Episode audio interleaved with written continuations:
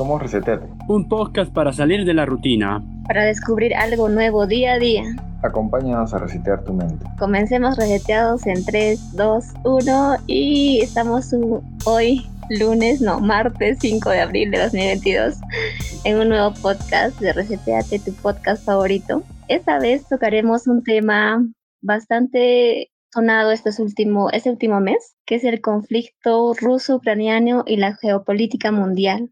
Para ello, eh, tenemos un invitado especial que es historiador, además de docente en temas de historia y geografía. Y por ello queremos que te presentes, por favor, preséntate ante nuestros reseteados y que te conozcan. Ok, qué gusto participar nuevamente en estas, en estas nuevas opciones de difundir el conocimiento, ¿no? Como este podcast. Quien le saluda es eh, Fidel Reviarizaca, historiador por la Universidad Nacional de San Agustín. Bueno, también ahorita estoy terminando una maestría en educación por la misma universidad. Y bueno, no, no, y también soy docente en diversos colegios y academias, tanto de Lima como de Arequipa, ¿no? Y para esta ocasión, muy bien, vamos a comenzar, ¿no? Viendo el conflicto ruso-ucraniano, ¿no? Un tema que sí he investigado, ¿sí? Y también he visto que está destapando muchas pasiones, ¿no? No solamente entre politólogos o gente que metía en el ámbito militar, ¿no? sino también gente común, ¿no? Ya mis estudiantes y otras personas ya me estarían, me están preguntando bastante de eso, ¿no? Así que es oportuno tocar el tema. No sé si es que ya podría comenzar o habría alguna pregunta o alguna introducción más. Eh, no ninguna. En esta oportunidad, bueno, para presentarles también en este eh, episodio va a estar participando Pau y Anthony, reseteados ya constantes del podcast. Y también, si según hay más invitados, pues van a estar atentos a las explicaciones que dé Fidel. Y si hay alguna pregunta que hacer, pues háganosla llegar. Y nada más, puedes comenzar con tu explicación del tema. Ya, ya, muy bien, muy bien, muy bien, muy bien. Ok, para los que lo van a ver en video, pues, obviamente voy a presentar pantalla. Para los demás que están en este podcast, igual lo voy a tratar de explicar de la mejor forma, ¿no? Entonces, como ustedes saben, yo soy historiador, ¿no? Entonces, siempre para cualquier cosa para entender el mundo, para entender la realidad, para conocer lo que nosotros, el devenir que ha tenido nuestro futuro y que tendrá, mejor dicho, nuestro futuro, hay que recurrir a la una de las madres de toda la ciencia, ¿no? La historia, ¿no? Y para eso hay que hablar de perspectiva histórica, o sea, entender este conflicto a largo plazo, ¿no? Acá tenemos nuestro hermoso mundo, sí, ahí está, por ejemplo, Asia,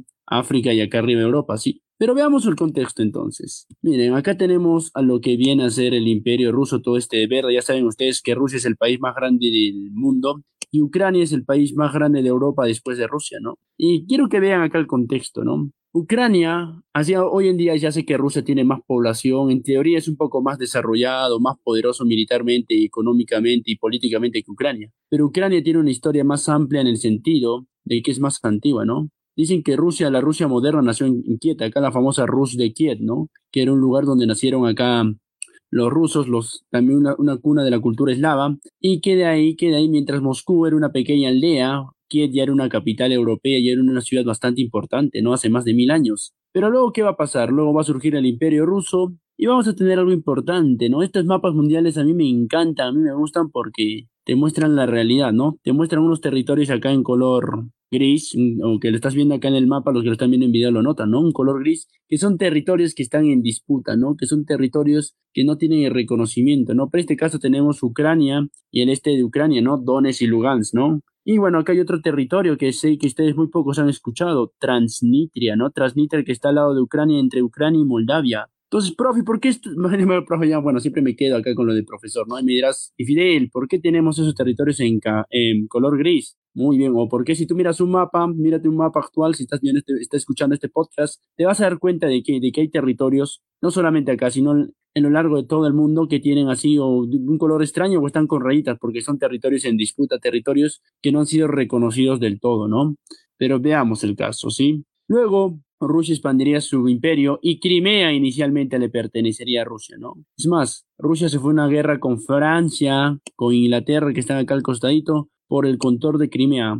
Inclusive Rusia para financiar esa guerra tuvo que vender acá un territorio que ustedes ya lo están conociendo, ¿no? Este territorio conocido como Alaska. Y el territorio de Alaska antes le pertenecía también a Rusia. Rusia era un país de tres continentes, ¿no? A Europa, América y Asia, ¿sí? Pero luego le tuvo que vender a Estados Unidos porque estaba endeudado y no podía mantener control sobre semejante, sobre semejante territorio, ¿sí? Entonces sigamos, sigamos acá. Rusia, Rusia, Rusia, Rusia, como tú lo estás conociendo, este, fue un país, fue un país, este, bastante expansionista, ¿no? Que creció en los últimos siglos. Pero ustedes saben que en 1917 va a llegar la famosa revolución rusa al mando de los líderes soviéticos, Lenin, por ejemplo, Stalin, y se va a crear la Unión Soviética, ¿no? Que era la fusión de 15 países, ¿no? 15 países. Rusia era muchísimo más grande, ¿no? Estaba Kazajistán, Georgia, Ucrania, este, las repúblicas bálticas, Letonia, Lituania, Estonia, Bielorrusia, ¿no? Cerca de 15 países que componían la Unión Soviética, ¿no? Inclusive eh, Ucrania, ¿no? Ucrania misma era parte de la Unión Soviética, era un país demasiado grande, demasiado poderoso. Pero luego, tú sabes que la Unión Soviética va a decaer, se va a caer. Los ucranianos también no se van a sentir muy a gustos con la Unión Soviética. Hubo una hambruna brutal acá en Ucrania, Stalin suprimió los derechos de los ucranianos, dicen que murieron Inclusive se habla de más de un millón de ucranianos muertos durante esa hambruna. Entonces los ucranianos no estaban muy contentos, ¿no? Y algo que es bien interesante, Ucrania, tiene que tenerles en cuenta, Ucrania tiene dos grupos étnicos bien definidos, ¿no? Para el lado del, de acá, para el lado del oeste, son gente pro-europea que habla ucraniano, ¿no? Que es una mezcla entre el ruso y el polaco. Y para el lado del este son gente de origen más ruso, más origen más eslavo, que su lengua principal o su lengua materna viene a ser el ruso. Entonces Ucrania anda así totalmente partida, dividida entre dos bandos, ya entre dos bandos, ¿sí? Entonces, ¿qué es lo que va a suceder acá? Eh, Ucrania, durante la Unión Soviética, este, esta península, la famosa península de Crimea, que está al sur de Ucrania, que le están viendo acá los que están viendo en video esto, pero si no puedes buscar en el mapa, los que están escuchando en el podcast, esta península de Crimea va a ser regalada, se le va a regalar a Ucrania. ¿no? ¿Quién se la va a regalar? Un líder soviético, Nikita Khrushchev, ¿sí? Nikita Khrushchev que había nacido cerca de Ucrania, en esta zona fronteriza, y se la va a regalar a Ucrania. Pero, ¿por qué se la regala? Porque Ucrania era parte de la Unión Soviética, era como un estado, entonces no había problema. Todos eran parte de un mismo estado. Pero, ¿qué va a ser lo que va a suceder? Tú sabes que llegó en el 91 la, la famosa perestroika, la caída primero del muro de Berlín y luego la caída de la Unión Soviética y todas las ex repúblicas soviéticas que ya te mencioné, Bielorrusia, Lituania, acá arribita tenemos Estonia, Lituania, eh, inclusive la misma Ucrania y hasta países como, como Georgia, por ejemplo, o Azerbaiyán, se van a terminar independizando de la Unión Soviética, ¿no? Se van a independizar y ¿qué va a suceder con ellos? que van a querer, van a entrar una pobreza total, van a entrar una crisis total, ¿no? Algunos de ellos todavía van a seguir dependiendo de Rusia, como que Rusia era el hermano mayor de todos ellos acá en la Unión Soviética, pero otros no, ¿no? Otros ya no van a querer seguir teniendo esa dependencia, ¿sí? Ya no van a querer tener, seguir teniendo esta dependencia. Y no solamente eso, no solamente eso, sino que también algunos de estos países se van a pegar más a Europa, ¿no? Alemania se va a unificar y Alemania va a ser parte de toda la Unión Europea. Luego Lituania, Letonia y todos los países bálticos, Estonia, van a solicitar unir a la Unión Europea. Y yo sé que has escuchado hablar de este país en más de una vez y más de una vez, ¿sí? De la famosa, de la famosa OTAN, ¿no? De la famosa OTAN, que viene a ser la organización del transatlántico norte, ¿sí? Entonces, ¿qué es lo que va a hacer la OTAN? La OTAN va a buscar, la OTAN va a buscar expandirse, se va a crear para contener a la Unión Soviética, ¿no? La OTAN es una, una organización militar liderada, creada después de la Segunda Guerra Mundial, liderada acá por Estados Unidos, ¿no? Lo están viendo acá en video. Estados Unidos creó la OTAN, creó como su brazo armado, y la OTAN se fue expandió, ¿no? Primero los países de acá de Europa Occidental, y poco a poco, no sé si me escuchan, me, me están escuchando, ¿no? Poco a poco se fue expandiendo, ¿sí? ¿Se me escucha, no? Ya, ya, muy bien, muy bien, porque a veces se corta, a veces hay problema. Poco a poco se fue expandiendo hacia el este, ¿no?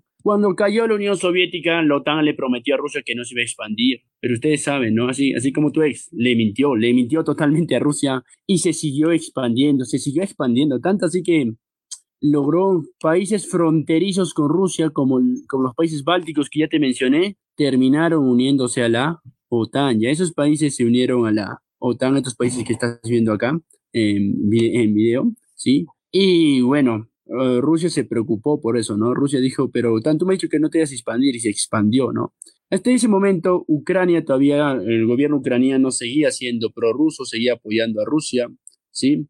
Y Rusia va a tener diversos conflictos, ¿no? Rusia va a ser un país, por ejemplo, acá en la zona de los del Cáucaso, acá en la zona sur de Rusia, cerca de Turquía, se va a dar la famosa guerra de Chechenia. Van a ser dos guerras, una en los 90, que, donde el presidente Boris Yeltsin va a perder la guerra, y la otra guerra va a ser en el 2000, donde va a entrar el líder ruso más conocido. A ver si alguno de los podcasts me dice qué líder ruso entró a finales del 99, entrando el 2000. Eh, no sé si saben de si Anthony, ¿se acuerdan o no? Que, que hasta ahorita sigue en el poder. Tiene un nombre bien peculiar. ¿Quién fue? Claro, claro. ¿No se acuerdan? Putin, pues Putin, Putin entró en el 2000. Ah, mira cuántos años ya está Putin en el poder, ¿ah? desde el 2000. ¿Putin? Sí, Putin desde el 2000, que Putin, un nombre bien curioso acá, ¿no? Pero sí, desde el 2000. Más de 10 años, si no me equivoco, ¿no? 22 años en el poder ya, y se va a está hasta el 2026, imagínate. No, hasta el 2024, pero tiene posibilidades de reelegirse todavía hasta el 2036 porque ha modificado la constitución. entonces es un líder que sí tiene mucho, mucho, mucho poder en Rusia. Putin entró, ganó la guerra acá en Chechenia, acá en el sur de Rusia, en la zona del Cáucaso, y ahí nació un líder checheno, Kadyrov, que lo decidió apoyar, ¿no? Kadyrov decidió apoyar a Putin, los dos hicieron pinkies amigos, Putin le dijo literalmente, ya haz lo que quieras en Chechenia, pero no me causes problemas, ¿sí? Pero no solamente pasó eso, en esta zona del Cáucaso hay un país llamado Georgia, no, no es el estado de Estados Unidos, no, Georgia, que está acá abajito, y que tenía dos territorios que se querían independizar de Georgia, uno es Osetia del Sur y el otro es Abjasia. En el 2008 el presidente de acá, Saakashvili, invade estos dos lugares, ¿no? Invade estos dos lugares, invade Abjasia y Georgia, y Putin, que en ese momento era primer ministro, agarra e invade toda esta zona de Georgia. Esta es la, una de las primeras guerras que libra, ¿no? Después de la de Chechenia, la otra, otra guerra que libró Putin fue la guerra acá de Georgia, en la que prácticamente en una semana, en agosto de 2008, logra derrotar a Georgia. Georgia se rinde y como que en cierta forma ya reconoce la independencia de estos dos estados, ¿no? Y hoy en día estos dos estados son estados de facto, son estados títeres de Rusia. Es más, han mandado tropas a la guerra en Ucrania. Ya han habido tropas tanto de Chechenia como de Abjasia, como de Osetia del Sur, que están yendo a combatir mano a mano con los rusos en Ucrania. ¿sí? Para que tengas más o menos la idea. Es más, ellos no son reconocidos por la mayoría de países, pero sus ciudadanos son apoyados y son respaldados por Rusia. Oh, pero ¿te parece así de interesante la geopolítica? Te voy a contar otro caso bien interesante. Acá al lado de Ucrania, entre Moldavia y Ucrania, si estás viendo el mapa, no sé si te das cuenta, hay un lugar chiquitito que está de gris, ¿sí o no? Este lugar de gris también, aunque no lo creas, ¿ah? es ahorita un estado independiente, Transnistria, así se llama ya, Transnistria, que es, es un estado que inclusive sigue teniendo la bandera, la hoz y el martillo en su, en su bandera, ¿sí? Es más, hay un peruano que jugaba acá, Dulanto, ¿no? Que jugó hasta la Champions, ¿no? Un equipo, el Sheridan, que es un país que no existe porque nadie lo reconoce, ¿no? Que igual era un país de ideología comunista, Moldavia lo consideró parte de su territorio, lo invadió, y al toque Rusia salió a defenderlo y ahora ese país más o menos como que se mantiene semi-independiente y sigue y sigue reconociendo a Rusia como par, o sea, sigue reconociendo a Rusia como su hermano mayor. O sea, todavía quedan herencias de la Unión Soviética, eso es lo que no te van a contar los medios de comunicación, ¿no? O muy, poca gente te va a contar que hay casos como el de Osetia del Sur, como de Abjasia, como el de Transnistria, que son países no reconocidos, pero que tienen el aval de Rusia, ¿no? Y que ellos se sienten más rusos o todavía siguen extrañando la Unión Soviética y no reconocen a los estados que de los cuales supuestamente forman parte, ¿no? Es algo bien curioso, ¿no? Pero sigamos. ¿Por qué te digo esto? Para entender que este problema de, de la disolución de la Unión Soviética fue un problema grande, ¿no? Esto te va a ayudar a ponerte en contexto, ¿sí? Entonces, Luego en el 2011 vendría la famosa guerra acá abajo de Siria, acá en Oriente Medio. Sabes que Siria es un país que está acá entre Irán, Arabia Saudita, eh, y mejor dicho, entre Irak, Turquía, Israel, ¿no? Esta zona de acá de... y Líbano, ¿no? Y una zona recontra complicada, nadie quisiera vivir ahí. La cosa es que se da esta guerra y el líder sirio, Bashar al-Assad, le pide ayuda a Putin y Putin le manda ayuda. Y con esta ayuda logran ganar prácticamente la guerra, casi la tienen ganada, han derrotado al Estado Islámico y a los rebeldes. Pero quiero que está Siria, este país de verde de acá es Siria, ¿no? Pero quiero que tengas algo en cuenta. Putin estaba ganando experiencia en guerra, ¿no? En Chechenia el ejército ruso había sido humillado, había sido un desastre. Y desde esa derrota humillante de Chechenia, y también en Georgia habían tenido algunos problemas, Putin decide reorganizar el ejército ruso. Es el segundo ejército más poderoso del mundo. Rusia gasta el 4%, cerca del 4% de su PBI en armamento, y es demasiada. Por ejemplo, potencias como Alemania, otras potencias europeas ni siquiera gastan el 1% de su PBI. Entonces Rusia gasta más de, más de 70 mil millones de dólares al año en el ejército. Es una cantidad grande, ¿no? Es uno de los países, después de Estados Unidos y China, el que más invierte en el ejército, ¿no? Sí. Y Fidel, ¿por qué tienes que...? Sí, no sé si me escuchan. Sí, ah, mi pregunta era... Lo de Siria. Siria empezó en el 2011 el conflicto, pero más o menos fue en 2013 a 2018 que Rusia se metió en la guerra, ¿no? Ajá. Y Fidel, Daisy, te escucho. Eh, no, me dejas continuar tú y luego yo. Ah, bueno, está ya. Claro. Sí. Eh, sí, pero hay que tenerlo en cuenta, ¿no? O sea, Putin dijo en una entrevista que la disolución de la Unión Soviética fue la, la mayor desgracia que le pasó a al mundo en el siglo XX, ¿no? O sea, en el siglo XX hubieron varias cosas, ¿no? Guerras mundiales, epidemias, ¿no? De todo, ¿no? Pero bombas atómicas, pero él dijo que la peor desgracia del siglo XX de, de la humanidad fue la disolución de la Unión Soviética. Hay que recordar que Putin, Putin nació acá en lo que viene a ser San Petersburgo, ¿no? Una zona así cercana a Europa, cercana a los países bálticos, que la tienes ahí cerca, Finlandia y lo de Letonia. Y él era espía, pertenecía a la KGB, ¿no? Era una persona bastante ligada al gobierno, al espionaje, ¿no? Y Putin te puede caer mal, te puede caer bien, ¿no? Es discutible lo de Putin, pero es una persona muy inteligente, ¿no? O sea, habla alemán, habla inglés, también ha estudiado Derecho, si no me equivoco, Putin, y ha sido es una persona que siempre ha destacado en el gobierno, en la política, ha sido una persona muy metida en eso, ¿no? Una persona muy firme, ¿no? Algunos inclusive ya lo tildan ya de fascista, de, de autoritario, y creo que sí lo es, ¿no? Pero de que lo que no se podría negar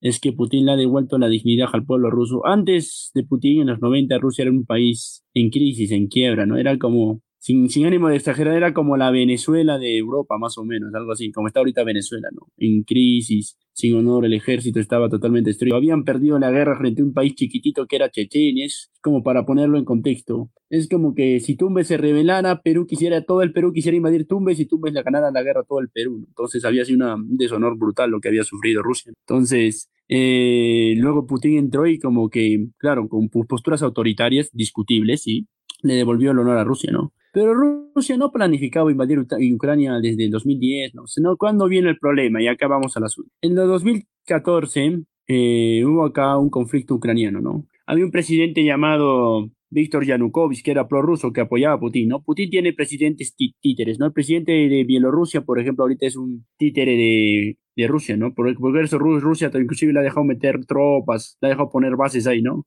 La, la República de Transnistria, Osetia del Sur, son títeres de Rusia, ¿no? Bueno, estados satélites, si lo quieres de, de ver de otra forma, ¿no?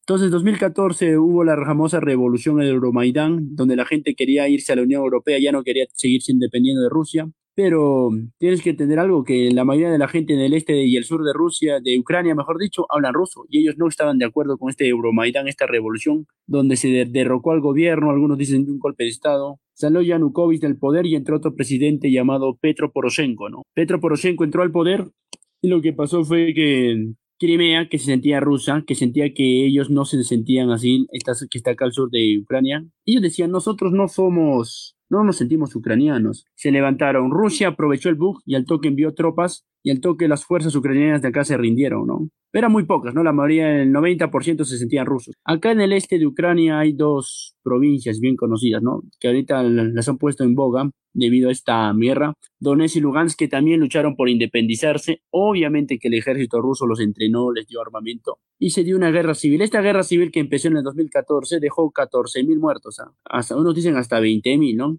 Entonces, muy pocos medios te hablan de que Ucrania ha estado bombardeando esta zona queriendo recuperarla y que ha dejado 14.000 muertos. Ya Crimea han puesto bases rusas y ya no se han querido seguir siendo parte de Crimea, ¿no? Por eso ahorita lo, por, eso ahorita Rusia lo reconoce como su territorio, pero Ucrania lo sigue reclamando. Y varios países del mundo no reconocen Crimea como territorio ruso, por eso está acá en, en este colorcito medio gris, ¿no? Al igual que Donetsk y Lugansk. Entonces, desde ahí va a empezar, este, la, se podría decir, los conflictos entre Rusia y Ucrania. Algunos decían que Rusia iba a invadir totalmente Ucrania en el 2014, porque ya quería aprovechar que Ucrania estaba más desarmada. Rusia ya tenía la experiencia de Siria, la experiencia de, de Chechenia, la experiencia de Georgia, pero al final se llevaron unos acuerdos de paz acá en la ciudad de Bielorrusia, de la capital Minsk, donde participó Bielorrusia, Rusia, Ucrania, Francia y Alemania, ¿no? Donde dijo que se iba a respetar la independencia de estos lugares, que se iba a ir un referéndum, que Rusia ya no se iba a meter, ¿no? Y más o menos como este ya vendría a ser el germen del asunto, ¿no? Pero ¿saben qué? Las cosas van a empeorar, van a empeorar, a ver, lo voy a poner acá mejor para que lo vean en este mapa, los que lo están viendo en video, en otra vista, ¿no? Van a empeorar cuando la OTAN va a querer meterse, ¿no? La fuerza, ¿no?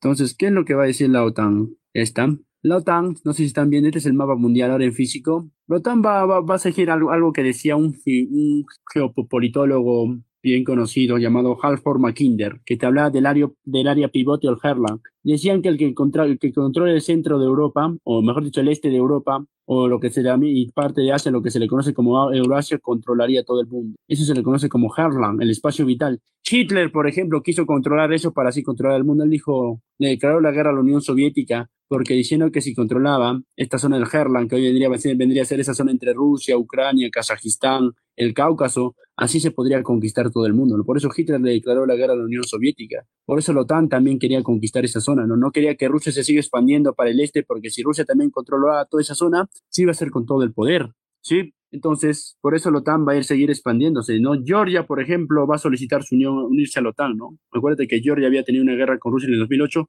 y Ucrania también va a solicitar unirse a la OTAN. Putin dice, ya me la han hecho, ya tengo dos, tres países de, prácticamente tres países fronterizos, Lituania, Letonia y Estonia en la OTAN, no pienso tener uno más. Entonces digo, lo mejor tiene que ser para asustarlos, tiene que ser que invadir Ucrania, ¿no? Entonces él se va a proponer hacer la invasión a Ucrania. Y lo curioso, dicen que lo iba a invadir a mediados de febrero, ¿no? Pero a mediados de febrero estaba lo que se viene, lo que se le conoce como los, ahí lo están viendo, los Juegos Olímpicos, ¿no? Los Juegos Olímpicos de invierno y dice que Xi Jinping, que es el presidente de China, que es su amigo, su causa, su pinky de Putin. Putin en una entrevista dijo que inclusive en sus cumpleaños se van y se toman unos rones juntos, uno, una, una, taza de boca juntos. Imagínate, o sea, ese nivel de amistad tienen. Le dijo, pues no, no lo invadas, no lo invadas en 15 de febrero. Espera que terminen los Juegos Olímpicos de invierno y recién invádelo. Dicho y hecho, terminó los Juegos Olímpicos de invierno y Putin reconoció Donetsk y Lugansk como territorio y mandó sus tropas ahí ya preparando una inminente invasión. No sé si tienen alguna duda o alguna pregunta. no, la geopolítica, la historia es compleja, por eso es muy difícil entenderla, ¿no? Pero bueno. bueno, mi duda era prácticamente la tuya, o era muy semejante a la que planteaste. sí, ah, por ahora no, aún no. Puedes continuar.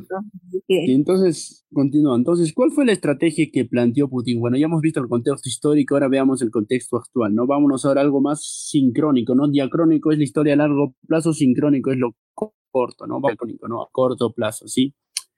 El 24 de febrero, por la madrugada, nadie lo creía, nadie pensaba que Rusia se iba a atrever, solo pensaban que iba, estaba reuniendo fuerzas acá en las fronteras para hacer ejercicios militares, como siempre lo hace, ¿no? Igual la OTAN hace ejercicios militares acá en Polonia, o en Lituania, países cercanos a Rusia, ¿no? Pensaban que iba a hacer ejercicios militares como para asustar nomás a Ucrania. Pero al, al, final Putin se confió y se atrevió, ¿no? ¿Qué estrategia planteó Putin? Planteó una Blitzkrieg, ¿no? Que en alemán es la guerra relámpago. Él quería que, pensaba que Ucrania iba a caer en una semana, ¿no? Es más, en dos días ya estaban a las puertas de Kiev, ¿no? O sea, en dos días ya habían llegado a las puertas de Kiev. Acá abajo en el sur ya habían tomado Gerson en la primera semana. Mariupol hoy día que está en el mar de Azot está sobreviviendo, pero de milagro. Acá en Mariupol, hay que decirlo, hay un batallón que de origen neonazi, el batallón Azot. Claro, en Ucrania hay neonazis ahorita, es lo que dijo Putin, pero no son la mayoría, pues son el 2, 3%, ¿no? Por eso Putin con esa excusa dijo hay que desnazificar el país, ¿no? Y bueno, entonces tomaron Donetsk, Lugansk, Yarkot y Kiev resistieron milagrosamente Odessa como que pasó piola y más de 5 millones de ucranianos terminaron yéndose del país durante estos 40 días de guerra, ¿no? Pero esa estrategia falló, ¿no? La OTAN, la Organización del Atlántico Norte, que son más de 20 países entre Estados Unidos, Canadá y varios países europeos. Incluso acá Colombia, acá en Sudamérica, solicitó unirse a la OTAN. Todavía no es parte, pero sí quiere unirse. Le envió armamento, pues, ¿no? Le envió, armamento a Ucrania, ¿no? Armamento, víveres, le puso sanciones a Rusia, que fueron más grandes de lo que Rusia pensó. Ahorita Rusia está en una crisis económica terrible. Producto de las sanciones, ahora Ahora más o menos Rusia también vende gas, ¿no? Rusia es el principal productor de gas a toda Europa, ¿no? Rusia es el segundo mayor productor exportador de gas en el mundo, el segundo mayor exportador de petróleo, el primer exportador mundial de trigo, ¿no? Entonces, si te preguntas por qué el pan está 3 por un sol es por, por culpa de esta guerra, ¿no? Bueno, también el, también el gobierno tiene algo que ver, ¿no? Pero Ucrania es el quinto mayor productor de trigo a nivel mundial y Rusia el primero, ¿no? El primer productor mundial de fertilizantes, ¿no? O sea, si ahorita tú ves acá en Perú hay una huelga de agricultores horrible, brutal, han visto cómo ha habido saqueos y todo eso, es porque han subido los fertilizantes y los productos están encareciéndose. La zanahoria, todos los productos están subiendo, ¿no? El petróleo también, pero para que veas cómo un conflicto al otro lado del mundo nos afecta directamente a nosotros, ¿no? Entonces, Rusia y Ucrania son los graneros del mundo. Sí, claro, lamentablemente, y bueno, yo tampoco no voy a defender al presidente, ¿no? O sea, lamentablemente, bueno, ya, ya, ya no es un poco por la, por la arista, creo que el presidente también no ha sabido manejar bien esto, ¿no? O sea, hay una frase que dice, en época de tempestad se, se requieren los mejores capitanes y pilotos para tener el barco a flote, ¿no? Y lamentablemente estamos en una época de tempestad, saliendo de una de las peores pandemias, la peor pandemia del siglo XXI, sí, la peor pandemia del siglo XXI, y también de una de la peor guerra de, de Europa en el siglo XXI, ¿no? O sea, no se veía una crisis humanitaria así, no se veía una guerra así en Europa desde la Segunda Guerra Mundial. Y lamentablemente el piloto que nos ha tocado para este caso no ha sido un piloto experimentado. A mi juicio ha sido un chofer de mototaxi que nos ha tocado para, para, lograr esta tempestad.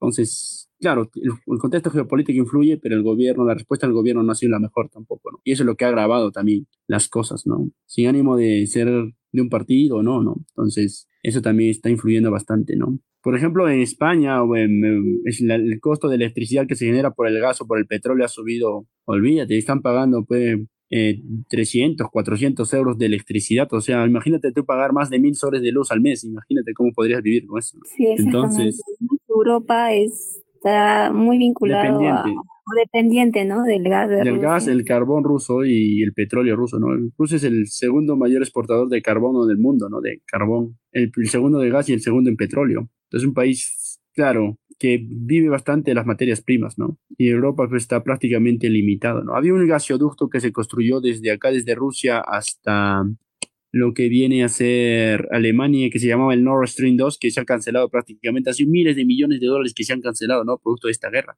Este, han visto sanciones muy fuertes, ¿no? A Rusia la han eliminado del Mundial, ¿no? Estaba en la repechaje y la han sacado de repechaje, ¿no? Y bueno, pues, es una guerra que tiene bastantes consecuencias, ¿no? Por ejemplo, Alemania se ha vuelto a rearmar, ¿no? La gente tenía miedo a que la Alemania se rearme porque tenía miedo a lo que pasó en la, prácticamente en la Primera y la Segunda Guerra Mundial se le echó la culpa a Alemania, ¿no? Entonces, Alemania como tenía esa carga encima ya no quería rearmarse, pensaba que simplemente siendo parte de la OTAN ya eso le bastaba para que no le invadieran, para que no tuviera problemas, pero ahora ha dicho que va a duplicar su, del 1 al 2% de su PIB y va a subir el gasto militar, ¿no? Sí, sí. y justamente, según lo que estaba viendo también es que una de las cosas que estaba buscando Rusia era que ese gasoducto que mencionas no lo puede utilizar. Entonces, ya, bueno, ese gasoducto no pasa por Ucrania, ¿no? Usualmente ahora todo lo que exporta lo hace por Ucrania y por ello ah, tiene que pagar un tipo de impuesto. Pero ahora ese gasoducto es todo por mar, ¿no? Por el mar Báltico, entonces ya tendría, dejaría de pagar ese tal impuesto. Pero no, se, no se puede. Claro, que se paga un peaje por lo que pase Ucrania, ¿no? Claro, el gasoducto ahorita sigue abierto, no es que lo hayan cerrado. Claro que han, dicho que tienen que pagar en rublos, ya no en dólares, entonces, porque, porque para que el rublo se fortalezca, que es la moneda de Rusia. Y también, ¿cómo se llama? Esa, puede ser la razón, ¿no? También de que Alemania esté pensando incrementar su porcentaje de PIB en lo que es armamento y todo ello, porque Rusia le ha dicho que si quiere comprarle algo, tiene que hacerlo en rublos, ¿no? Y para fortalecer su moneda. Sí, pero más que todo Alemania es un país que su ejército estaba al nivel de Indonesia, ¿no? O Brasil, ¿no? O sea, eres la tercera, no, la cuarta mayor potencia económica del mundo y tu ejército está en el puesto 16, 17, ¿no? Entonces, ¿eso qué te quiere decir? Que, o sea, no estás invirtiendo realmente en tu ejército, ¿no? Ahorita el país que tenía el mando militar en Europa, el que decidía el que, el que era como el que el, hermano fuerte es Francia, ¿no? Francia sí tiene una inversión muchísimo mayor a la de Alemania o cualquier país europeo, ¿no? Exceptuando Rusia. Entonces Francia era pues, el que tenía experiencia en guerras, ha, ha, participado en guerras en África, en el Mali, ha, ha, ido, ha participado con la OTAN en invasiones, ¿no? Entonces Alemania dijo, no hay que ponernos a la par de Francia, ¿no? Entonces, para hacer también como que el, el brazo fuerte acá de Europa, ¿no? No voy a estar dependiendo solamente de Francia. Pero bueno, en todo esto hay que decir una cosa, ¿no? Que en esta guerra prácticamente la batalla de Kiev la ha ganado Ucrania, ¿no? Los rusos no se esperaban eso, se han demostrado que han estado desorganizados, no han tenido la logística adecuada, se han confiado demasiado, son varios factores, ¿no? Ucrania también es un país mucho más grande y poderoso que Chechenia o que, que, Georgia o que Siria, ¿no? Y aparte que ha tenido el, apoyo de la OTAN, apoyo logístico, apoyo militar, se han visto drones turcos, se han visto lanzacuetes alemanes, aviones polacos, todo ello. Es así que Alemania ha decidido cambiar de, estrategia, ¿no? Alemania, mejor dicho, Rusia. Y Rusia ahora se va a centrar simplemente en invadir todo el este, ya no Kiev ni, ni el oeste, todo el este, para hacer que esas provincias se unan a Rusia o independizarlas. Algunos dicen que quiere partir a Ucrania en dos estados, ¿no? Así como partieron Corea, ¿no? El norte se quedó con los comunistas, el sur con los capitalistas, o como Vietnam también se partió en algún momento, es lo que quiere hacer ahora Rusia porque se ha dado cuenta que la resistencia ucraniana ha sido más fuerte de lo que pensaba, ¿no? Y, también se ha dado cuenta que el ejército todavía está muy desorganizado, ¿no? Han tenido problemas logísticos más que todo.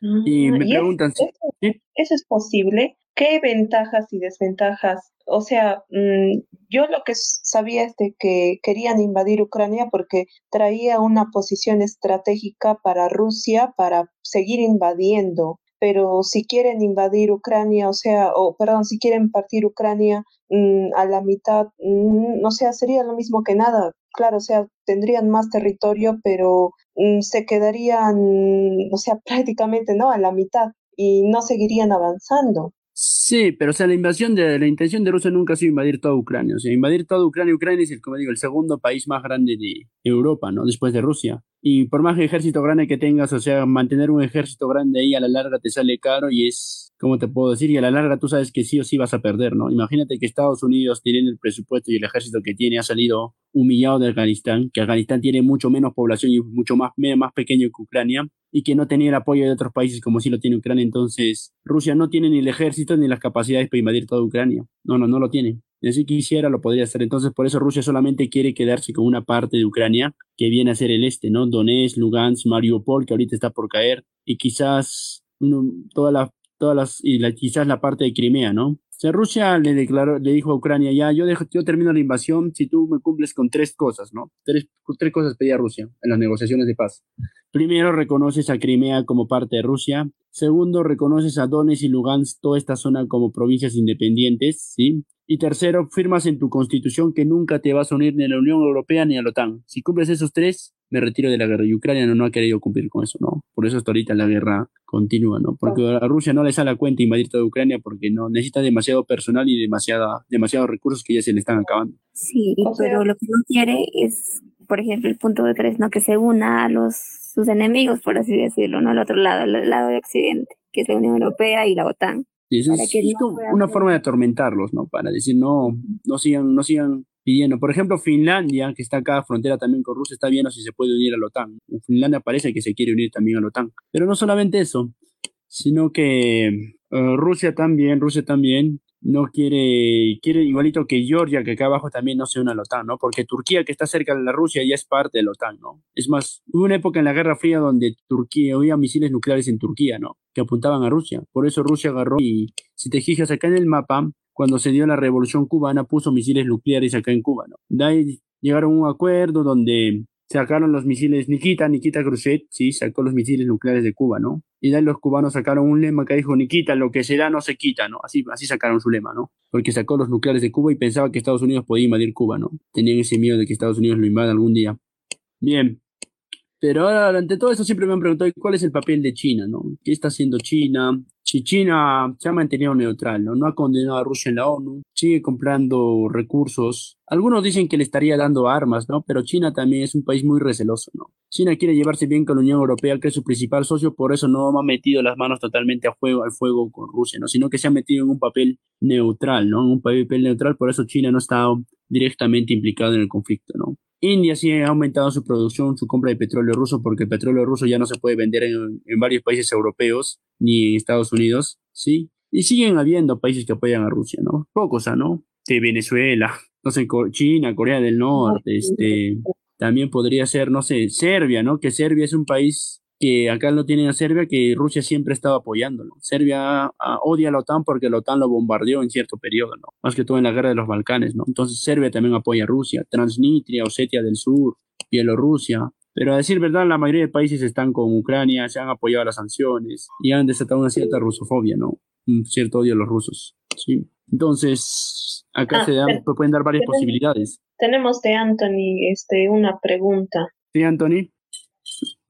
¿La leo, Anthony, o tu micrófono? Sí, bueno, lo escucho, lo A ver, escucho. la voy a leer, creo. Eh, dice, ¿y Perú diplomáticamente qué camino ha tomado en relación al conflicto? Perú, bueno, lamentablemente acá en Perú, o sea, bueno, ya visto el gobierno que tenemos, ¿no? O sea, el gobierno que tenemos es de todo menos comunista, ¿no? Puede ser un gobierno incapaz, inútil, sin un desvío, un gobierno hasta azotado, pero no es comunista, ¿no? Entonces, como no es un gobierno comunista, no es que sea, como algunos pensaban que sigue del lado de Rusia, pero también que tampoco no es un gobierno tan tirado al capitalismo, ¿no? Entonces, ha tomado una postura neutral, ¿no? Yo veo que el presidente dice el conflicto ruso-ucraniano, manifestamos nuestra preocupación, pero no se ha ido por ninguno de, los dos lados, ¿ya? Se ha mantenido de una forma neutral, ¿no? Recuérdate que nosotros la mayoría de armas que tenemos acá son rusas, ¿no? Acuérdate lo que compró Velasco, los tanques, entonces necesitamos tener buenas relaciones con Rusia para que le haga mantenimiento, para comprar repuesto para nuestro armamento, pero también no queremos llevar más mal con Estados Unidos, ¿no? Que es un país muy, nuestro segundo mayor socio comercial después de China, entonces Perú se ha, mantenido así como que, así, neutral, ¿no? No, no, no se ha querido meter directamente en el conflicto. Wow. Bien. Y bueno, para finalizar, ¿cuáles serían los escenarios de esta guerra? Eh, me han preguntado también bastante eso. Un escenario es que Rusia no, pero, pero, pero con China, y Lugansk, ¿sí? Pero China, o sea, mm, ¿cuál va a ser su, no sé, su beneficio, su, qué va, qué, qué posible China está analizando de cerca el conflicto porque saben que China también tiene conflictos territoriales, ¿no? China, hay una provincia llamada Taiwán, que China mm, o Taipei o que China la, quiere reclamar como suya, que es una isla que está acá cerca de China. Que China ya tomó Hong Kong, China ya tomó el Tíbet, que antes era independiente. O sea, China ha ido expandiendo así de una forma muy discreta. Y China dice que quiere tomar también la zona de Taiwán, ¿no? Y China, algunos decían que China iba a invadir Taiwán, ¿no? Obviamente que Taiwán también tiene el apoyo de Estados Unidos, es un país bastante armado. Entonces China está viendo de cerca qué pasa con Ucrania para ver qué podría pasar en ellos en un futuro si ellos invadieran Taiwán. Oh. No a corto plazo, ¿no? Sino en un largo plazo va a ser. Algunos dicen que para 2030 o 25 podría invadir Taiwán también China. Wow. Y como, como China siempre, o Xi Jinping ha sido amigo de Putin, en lo económico China sigue apoyando a Putin, ¿no? Ha manifestado su preocupación porque la OTAN se sigue expandiendo, pero no es que se ha ido 100% del lado de Rusia, ¿no? Sino que China se ha metido en un papel medio neutral, pero muy, muy, muy por el costadito está apoyando a Rusia, pero no de forma directa como otros países, ¿no? No es que China va a enviar el ejército o le va a enviar armas a Rusia o le va a apoyar 100%, no, porque China también quiere llevarse bien con Europa porque Europa es uno de sus socios principales y como te dije, Europa está apoyando bastante a Ucrania, ¿no? Entonces incluso Ucrania ha solicitado formalmente unirse a la Unión Europea que dudo que se lo hagan y no sé si saben, pero la economía peruana en el nivel de PBI es más grande que la ucraniana. Ucrania es uno de los países más pobres de, de Europa y, y después de esta guerra lo va a seguir siendo. Wow, sí, sí, el, el PBI sí conocía. Mm. Ucrania tiene un PBI menor que el de Perú, inclusive, ¿no? Pues entonces, para ser un país europeo es demasiado bajo, ¿no? Claro. Wow. Muy bien. Listo. Entonces, acabo con ello, ¿no? Con esto de acá. ¿Cómo podría acabar esta guerra? Las predicciones, ¿no? Según lo que se está dando, se parece que Rusia va a perder la guerra, pero no la va a perder de una forma, ni la forma en que no va a lograr sacar a Zelensky, que es el presidente de Ucrania, del poder. Pero sí, lo que sí parece que es seguro que va a mantener el control de todo Donetsk y Lugansk el control del Mar Negro que está entre Crimea y las provincias ocupadas, y en el mejor de los casos va a poder ocupar un poco más de territorio, ¿no? Tomar la ciudad de Kharkov o Kharkiv, que es la segunda más importante, y ocupar todo este lado del este, la, zona este del río Dnipro. Ese sería el mejor de los casos. En el peor de los casos, Ucrania se va a armar más y puede recuperar estos territorios de Donetsk y Lugansk, ¿no?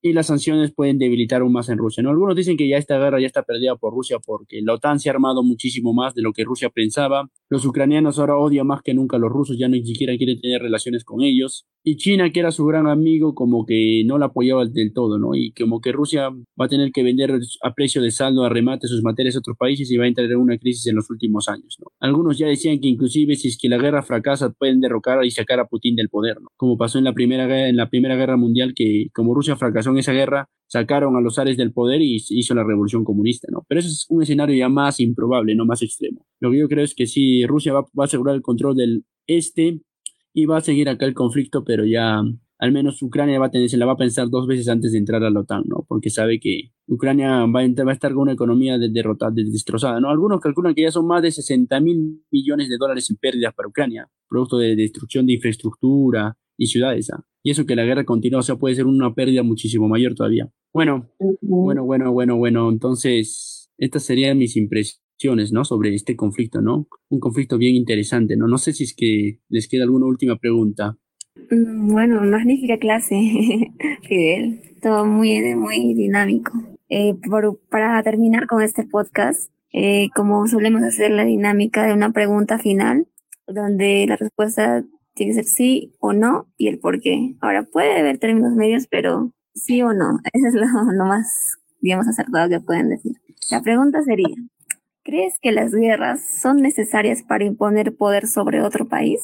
Ya que mm. nos has mencionado varias guerras, no solo, por mm, ejemplo. Yo diría que. Contra. Se han dado casos, pero yo diría que no, no son necesarias por el sentido de que hoy en día hay varias formas de imponer poder, ¿no? Hay hoy día un término que desarrollaron un politólogo de Harvard llamado soft power, ¿no? que un país te puede imponer soberanía sin necesidad de hacer una guerra, ¿no? Mediante una guerra económica, ¿no? Por ejemplo, hay varios países que dependen económicamente de Estados Unidos. No es necesario que Estados Unidos los invada, simplemente que que les, les cierre las exportaciones ya los tiene dominados, ¿no? Entonces, entonces como el, ya se veas el caso de Panamá, veas el caso de varios países centroamericanos que por más que quieran no tienen que depender, o sea, ellos ya dependen económicamente y como dije, soft power también hace influencia, una influencia cultural, ¿no?